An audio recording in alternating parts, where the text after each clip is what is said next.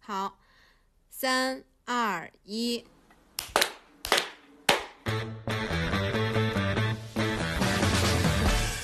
没有，我跟有一个人是一样的。对，你们俩是一样，但是我跟你们是不一样的。所以你们到底是怎么做的啊？我不太懂，你那个看大门是怎么看啊？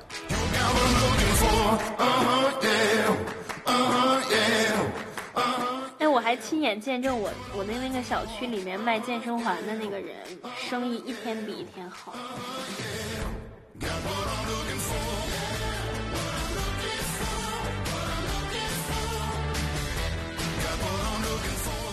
对我昨天下楼拿快递的时候，就是楼下就是已经是一片春光。就是我下楼取快递的时候，就是感觉我们那个小区的门已经是人来人往，然后那种小姑娘就穿的是那种超短的热裤，然后穿着那种短袖，然后披一件那种很薄的外套，然后就是跟男友就携手出游的感觉。所以我就觉得上海这边其实整体上就是感觉疫情已经过去没有那么严。对，就是虽然是戴着口罩，但是已经开始化全妆了。对，全妆，全妆妆法超 ready，妆法真的超 ready 的。呃，我是在北京回来上海的时候，然后就很慌张嘛，就怕说会被拒之门外，然后在机场被遣返啊什么之类的，就非常的慌张，然后就给居委会打电话，然后居委会就说啊，你从哪儿回来？我说我从北京回来。他就说哦，那你没事儿，回来登个记就行了。我想说哇，也太随性了吧。那你在北京、上海，就是进出小区是凭什么呢？就是凭凭这张脸，我刷脸。没有，我们进出小区什么都不平。然后到小区的门口的时候，因为我是带着行李箱，然后所以那个小区的保安就说：“哎，你是刚回来吗？”我说：“对。”我说：“那我登一下。”他说：“那你登一下记。”我说：“好。”我就去登记。然后登记的时候，我就问他说：“那你要看身份证吗？”他说：“如果你有的话，也可以出示一下。”然后我就想说，我有的话。对，然后我说我有，然后他就说那你出示一下吧，然后我就出示了一下，因为它是写在就是就是门口不是就有张小桌子嘛，那桌子上面就有说姓名啊、身份证号码、手机号码，然后哪天回来就很基础的信息，然后我就写写完之后我就进去了，然后进去之后，然后经过我们的那个哦，他有测体温，我们门他是有一个枪嘛，然后他就测了一下体温，然后我就进去了。进去之后，在我们楼门口，然后那个阿姨就叫住我说：“哎，你回来了。”因为那个楼就相对熟一点，说说：“哎，你过来我这儿登个记吧。”然后我说：“哦，好。”就还是把同样的信息，同一张表格，我就再写一遍。然后我写完一遍之后，我就回，我就回去那边。啊，他又提醒我说：“你记得一会儿去趟居那个。”他又提醒我说：“你记得一会儿去趟居委会哦，居委会就在旁边的那栋楼。”我说：“好。”然后呢我就回去了。回去之后，我就稍微把东西放了一下，之后我就想说先去居委会。然后我就找那个居委会找找找，就找到居委会之后敲门进去，然后他就说怎么了？我说我今天刚回来，然后来做个登记。他就说哦，那你就登记一下吧。然后又是同一张表格，也就是说三张表格我填了三遍，然后我就再填那个表格，然后填完之后我又问了出了同样的问题，就是身份证你要看一下吗？然后他就说那你拿一下吧。然后我就拿出了我的身份证，他又看了一下，我就收起来了。然后我说那我还需要配合做什么？他说不用了。我说那我需要隔离吗？他说不是从重灾区来的都不需要隔离。重灾区。我说哦好。天呐。对，然后然后我就默默的就回去了。然后我相当于就算是自我隔离了十四天。北京我是初六那天回来的，然后我回来之后我就一直自己在家隔离，然后那时候我室友还没有回来，然后就是我就是每天就是订了点菜，然后就是呃自己做饭吃什么的，我也很少出门。我是大概到了二月。七八号左右的时候，然后有一次下楼，然后发现说我们家楼下因为是那种临街的单元门嘛，然后就看那个单元门旁边，一夜之间就感觉突然起了好多那种铁板，就把整个那个那个 那条街都拦住了。然后从那时候开始，你出门就是要要登记，然后要出示那个出入证，又看了一眼身份证，然后又让我做了下短信认证，然后看了一眼我的短信，说哟，你这是我们小区里走的最远的了，因为我春节去了趟阿联酋。然后，然后我的短信上就显示着说，这个人十四天之内去过阿联酋，然后在北京。对对对对，然后他就还反应了一下。所以这么看起来，真的郑州的管理是最严格的。我也想说。嗯，我们每一步都很严。凭什么真的？因为 所以你们那个是怎么做的啊？我不太懂，你们那个看大门是怎么看啊？我就说，就像你们这种从外地回来的案例，在我看门的那个小区会会遇到什么流程？就嗯就嗯比如说你是外地回来的，我们当时在看门的时候，只要看到就是外地的车牌儿，或者是一辆车缓缓地停在了小区门口，里面堆的可能有东西，或者坐的有三四个人，就会立刻警惕起来，就是说这个人肯定是外地回来的。然后我们就会拿出一堆表格，首先是一个每个小区会有一本叫台账的东西，就是里面详详细细的记录了几单元、几号楼、几层东户西户，每一这每一家会有一张纸，就跟户口本一样的，就是所有人的信息都在那儿。然后如果你从外地回来，我在这个本上找到了你的名字，我才能确认你是我们小区的人，才会给你接着办下面的手续。那这个登记是是之前的，他登记的是业主吗？那比如说，如果我是租房的，可能我并没有在这边做过这种登记呢。对，那这时候我们就会呼唤那个常业主在这里看门的大爷，把他叫出来问：哦你看这个脸认识不认识？哦，人工识别。因为有的时候他租户可能去年刚租，就是信息没有更新进去，然后就只能靠那个大爷来看脸。如果确认他是小区的，我们就先在有一个每个小区里面有外地归来人员登记表，然后会有自愿隔离什么承诺书，一式两份儿，嗯，居家隔离须知告知书一式两份儿。就比如说你这家回来四个人，你就得写八张纸，你自己留一套，哦然后我们门口留一套，就进去了。然后隔离的标准也是从一开始到最后就变了很多次。那这种，比如他就是承诺居家隔离之后，你们会有专人在看着他吗？会，就会比如说，嗯，呢？会贴封条呀，家里面贴封，就把在门口贴封条吗？对，而且不是，他门口会贴三个东西，一个是封条，然后还有一张纸是说此户是外地归来人员，请不要串门儿，类似这样的通知，还有一张纸是记录这一家每个人每天的体温。哎，那所以你们的工作等于是说，你们在门口第一步是你们要核实这个人是不是这个小区的，对，就你们有一个系统，你们先核实，核实完之后他，他就是说哦他是，之后你们就开始给他做各种各样的登记，然后登记完之后，你们是有专人把他送到他的房间吗？没有就会让他自己回去。哎，所以那你第一次听到就是被召集，你们是？那你第一次是什么时候你们被召集回去的？因为我记得你那个时候大年初就前面几天你们就已经要回去上班了。对呀、我我好像是初一还是初二晚上，先看见有人在传一个文件，就是说可能就是市里面还是省里面一个相关的要求，说可能要求这种我们要复工，要开始上班儿。大概初二还是初初二的时候，我可能就去单位上了一天班儿，初三就开始把我们派到社区里去了。一开始还觉得还好，就有一点点事不关己，因为想想的就是有社区和办事处的人嘛，就是理论上感觉是他们是第一负责人，但是实际上下去之后呢，就是他们确实人手很不够，而且前期工作真的很多，就包括比如说那个台账，就是就等于说这个小区的人员组成和前期的排查，全部是他们所有就是办事处和社区的人自己做的，就是挨家挨户查和打电话，就已经非常辛苦了。他们那个时候等于说把前期工作都已经做完，我们才去的。那你们的基层查的真的很严格。对，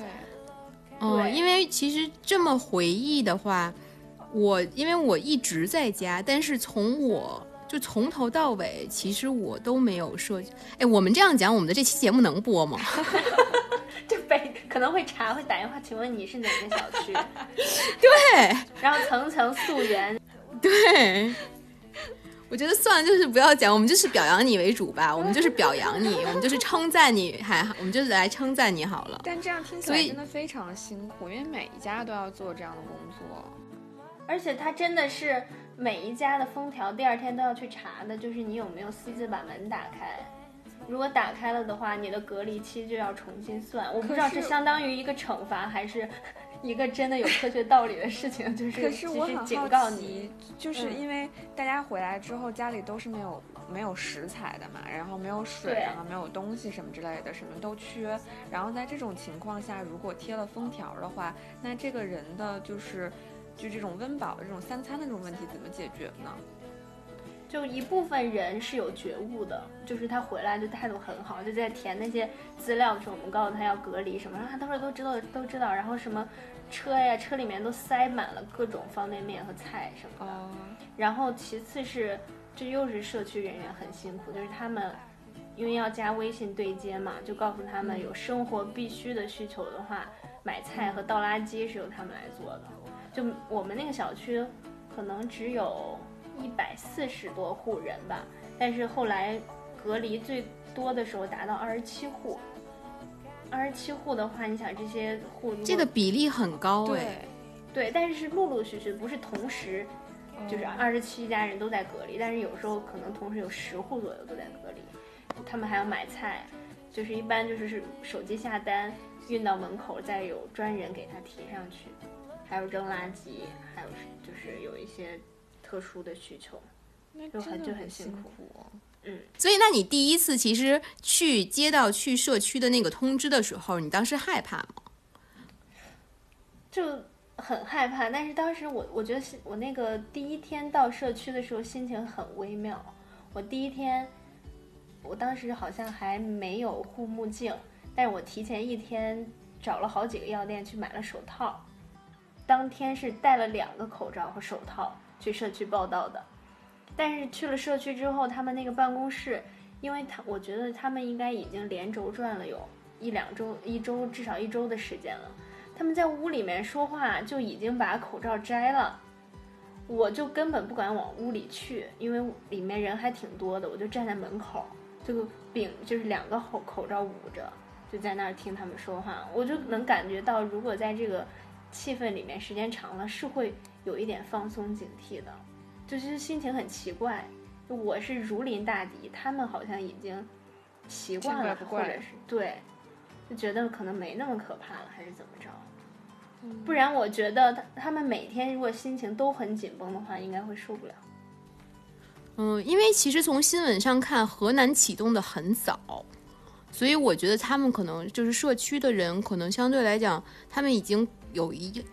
长时间的高压期，但又是彼此每天见面的人，可能相对来讲就会稍微放松一点。放松能，一点因为我到最后、我也有点不想戴口罩 了，不是不不是不戴口罩，是不想戴手套了，而且觉得，因为跟你一起值班的人，他们就都只戴那种普通的蓝色的那种一次性口罩啊，然后我还戴一个 KN 九零还是什么的，还戴护目镜，还戴手套，也不能说别人会觉得你太紧张 Over 但是嗯，但是自己觉得是不是也没必要，到后来就有点这种心情。但是像杰西还有别的朋友就一直跟我说不要放松警惕。因为我就很害怕，因为他去就是奕晨去值班的那个时候，应该就是初三、初二、初三的时候，就那个时候是就是宣传上是最严重的时候嘛。因为就是相当于是，就不管他是前期什么时候开始的，但其实整个政府和宣传上重视起来，就是从大年三十儿前后吧。嗯所以他初三他就去值班，我当时已经快吓死了。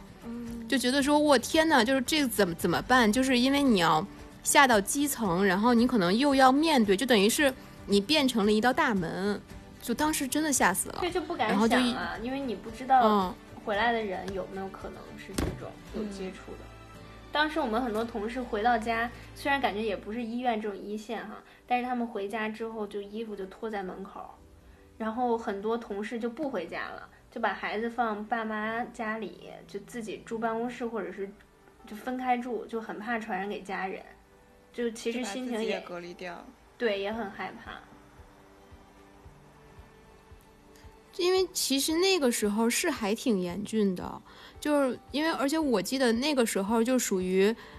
因为又是大年大年初三，然后整个的快递啊什么什么都没有恢复。然后我记得那个时候就是护目镜没有到，然后就感觉整个设备就是防护的那个就也不是很齐全。然后而且那个而且那个时候我觉得是一个很微妙的期间，就是大家似乎在这件事情很严重，这件事情到底严不严重之间在徘徊。嗯对就是对，因为那个时候我印象很深，是因为我们家每年大年初一的时候会去我大舅家吃饭，就是每年大年初一、五一、十一这种重要的节日，就等于全家人聚在一起嘛。然后我就印象很深，就是大年三十那天晚上，然后因为不是因为春晚就是要加一个节目，然后又在讲这件事情，然后那个时候又是。呃，武汉封城，然后后来我就有跟家里面说，是不是就明明天还要不要去？然后就那个时候就是属于，就是我妈我跟我妈说的时候，我妈就说，嗯，这是不是有点太过分了啊？然后就觉得就是很 就就家里就是犹犹豫豫，然后就觉得谁也不想当那个说我们不聚的那个人，当胆就是小鬼。对对，然后后来我爸就说说你们这什么呀？这哪至于啊？你知道中年男子非常的荒谬。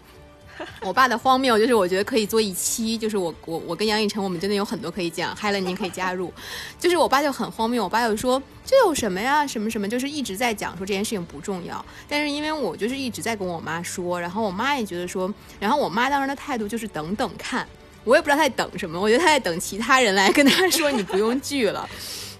但是我怀疑我们全家都是这个心态，所以就那天非常的平静，就没有任何人 去跟任何人沟通。因为按道理，他们其实应该是前一天会讨论第二天吃什么嘛，就是说你你吃什么，比如说我大姨带点什么菜过去，然后我老姨带点什么菜过去，其实他们应该是这种讨论。但那天大家都非常的安静，没有任何的讨论。然后在最后的时候，我就跟我我妈说，我说就还是别聚了，因为我们家还有两个小孩儿。就是就是我姐和我哥还有两个小朋友，哦然后我说万一有点什么事情的话，就是这个就太危险了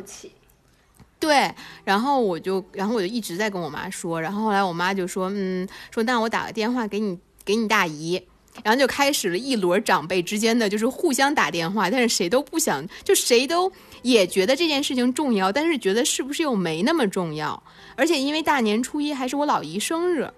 所以每年那个日子就会显得就是比较重要一点。就是因为就是还有一个给他过生日这样的一个流程，呃，所以全家就是一直打电话打电话打电话，结果一直到最后，然后春晚上上了那个诗朗诵，然后我跟我妈说：“你看到了吗？就绝对不能再出门了。”然后结果后来在这个时候就是有用啊。然后我觉得还就是因为家长他们就是在看在看央视，然后而且那个时候因为我是有同学在央视嘛，就说其实春晚的后台也是也是非常的。大家也很紧张，因为你想这么多人聚在一起，因为那个时候我我前面的时候也在跟我高中我两个高中同学都在央视，然后他们就在说就是就春晚到底要不要取消这件事情，说肯定不可能取消，但是其实整个的消毒措施做的也很也很极致，就是因为很担心万一这些艺人呀或者这些人有什么事情，其实也很危险。然后后来就打电话，然后就说不去了，然后什么什么的，然后大家就，但是我当时觉得那个微妙的气氛就在于，就是大家都觉得这件事情好像挺严重，但是又觉得是不是就是在北京到底有没有那么严重，然后好像都在等别人说哦，那就在家里面吧，好像就是可以松一口气。就当时我们家的气氛，我的感觉就是这样。然后，对，然后因为嗯，就是就是我，而且我们家因为我表哥是在社区，就是在我们家那个社区，他跟他呃老婆都是我们那个社区的。然后他们在初就在年前，就是在年前的几天，然后来家里串门儿。然后当时那个嫂子就有说说哦，他们那个接下来可能会排一些值班啊什么之类的，就是在我们家这个小区值班。然后就跟我妈说，你们就减少出门啊，不要出门。但那个时候可能没有那么严重，但是社区好像就已经安排下去了，说你们要做一些基础的工作啊什么，就已经其实他们相当于就没有过年嘛，就还挺忙。嗯，对，我觉得是直到开始说，呃，推迟上班的时候，大家才开始踏实的在家防疫，因为之前就一直在制，就是在想要不要按时复工啊什么的。自从就是哦，对，因为你你还得返还得返回那些，就是大家还要流动。对，我觉得是从那个时候开始，就整体进入就进入居家隔离的状态了。那你在这个过程里面有碰到那种，就是就是比如说态度很奇怪，或者是这整个状态也很奇怪的那种人吗？就后期就大家都已经挺配合的了，然后就主要是那些老年人，他要么就是他手机没法扫码，就开始在在门口吵架，他觉得是是欺负他年纪大或者怎么着，就我们就遇到过好好几个这种老年人就在门口嚷嚷，还有一个阿姨就在喊说我要我要给主席打电话。我给主席报告，我不给你们报告，不给你们看我的身份证。然后社区的人就就很有经验，他就说行啊，说你让就是习习主席给我说一声，我就让你出去。基层人民真的很有智慧，对因为我刚刚想说，如果有一个人跟我说，你你让主席来跟我说，我可能当下傻眼，想说怎么办？但总归都能解决掉，对不对？有解决不掉的就叫幺幺零了。啊，真的有吗？有呀，就是他不愿意。嗯，我之前好像在某一个小区的时候，有一个有一个人可能有点喝醉了，他非说他要来这个小区看他女儿，说我女儿才三岁，什么什么。然后我们说你不是这个小区的，现在就不能进。他就说我就想看看我女儿啊。然后我们就觉得他是不是有什么特殊情况，就说你给你给家里人联系一下。就是给你老婆住在这个小区的老婆打个电话，我我觉得可能是离异或者怎么着，然后这个家里人也不接电话，他就在门口，他也不好好戴口罩，就就离我非常近的在说话，我就一直在躲。后来有一些社区的人看见了，就也都出来了，就围住他，他还是在那儿胡搅蛮缠，我们就叫幺幺零了。那警察来了之后呢？就把他带走了。警察来的就有一点慢。就是就这段又不能播，因为他们可能大概知道是什么事儿，就可能也习惯了，就觉得这个事儿可能自己就自己解决了。他们来的时候，这个人就已经走了嘛，然后他们就在门口扯几句闲天儿就就走了。他说这个人他也没有动粗或者怎么着，他只是不戴口罩，我们也没法怎么着他，就只能劝他。哎，我还亲眼见证我我的那个小区里面卖健身环的那个人，生意一天比一天好。哦，对，我记得你跟我讲说，他那进货就是一摞一摞的健身环领进去。但是我觉得你是真实的见证了整个疫情的一个发展和变化，因为我印象里你第一次上班那天拍照片，整个街道空无一人。哦，是，就。就是空空旷旷，就当时我就觉得我天呐，因为那天就是大，因为大年初二或初三嘛，我就想说，就是整个街上就真的是空无一人。那时候还工作还比较好做，就是只用对付外地回来的人就行了。到后面稍微好一点，或者是人性化了一点之后，就人就开始进出，就就很麻烦。不，但我觉得的确是从另外一个视角来看这件事情，因为对于我跟杰西来讲，我们都只是被告知的那些人，然后或者就是没有真实参与整个过程，就是我们没有办法感知到别人是怎么看这件事情，以及就是整个背后的这一系列的这些操作是什么。我们只能是说，OK，今天有一个新的政策，那我执行你这个政策，然后或者是你让我干嘛我就干嘛，我听话就好了。嗯，就是这种状态啊。而且，因为我们就是因为你在家里，你你听话的时候，你就代表你是在家自己隔离嘛，对吧？你又不出门，那其实你也看不到这么多人生百态，看不到这么多故事，也感觉不到说就是现在会有什么样子的变化发生。我现在连北京现在什么气温都没有任何的感知。你不知道出入证可能已经换了三个版本。对，我不知道，因为我没有出过门，就是我我我我每周去放个风，都只是去倒个垃圾，然后或者是就是去那。个取个快递、取个外卖什么的，因为而且也不是每天都吃外卖，而且因为我室友他就是一周会上两到三天班，所以我也不需要每天都下楼去扔垃圾，就是没有什么出门的机会都。对你提出表扬，我们最喜欢这种不出门的人了。自我隔离隔离的特别好，特别到位。我觉得就是。我觉得疫情会带给每个人都会有一些思考吧。我觉得对于我最大的思考就是，我可以真实的不上班儿，我还蛮享受宅在家里面的生活的，就我可以。就很久不出门儿，我对吃的东西啊这一系列东西感觉也没有什么特别的渴望。然后我，对我就觉得我真是可以一直在家里面。然后我就觉得，我觉得我最大的思考可能是说，你维系你就是你觉得是 OK 的一个生活，其实到底要花多少钱？对，嗯嗯，就那些东西是不是必须的？对，然后就会觉得，但是但是另外一个方面，就比如说我上周的时候不是买了几朵花儿嘛，嗯就是因为我在这个过程里面就会觉得说，就是有点其实过程中甚至有点刻意的去过一种比较粗糙的生活，嗯就是也不是很在意，就比如说吃的东西就是。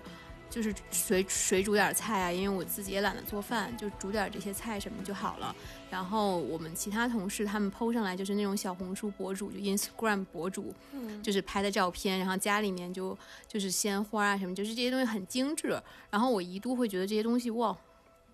就是感觉也没有，就是我不需要它，然后我就是要过这种粗糙的生活。可能我就是一个星期只要一百块钱的菜钱，我就可以过活，就是有这种。就是有一种这种走向了一个极端，然后但是我上周五下楼，后来就上来的时候，然后就买了几朵花儿，然后放在房间里面，你就会有一种心态上的调整和转变，你就觉得这些，就这些 fancy 的东西啊，或者这些其实可能并不是你必须的东西，还是挺需要的，就它能给你身心带来一些。这种更好的慰藉或者更开心的事情，包括我拍这个照片给我妈，我妈就说：“哎呀，看到这个花儿觉得很开心。”然后我就觉得说，嗯，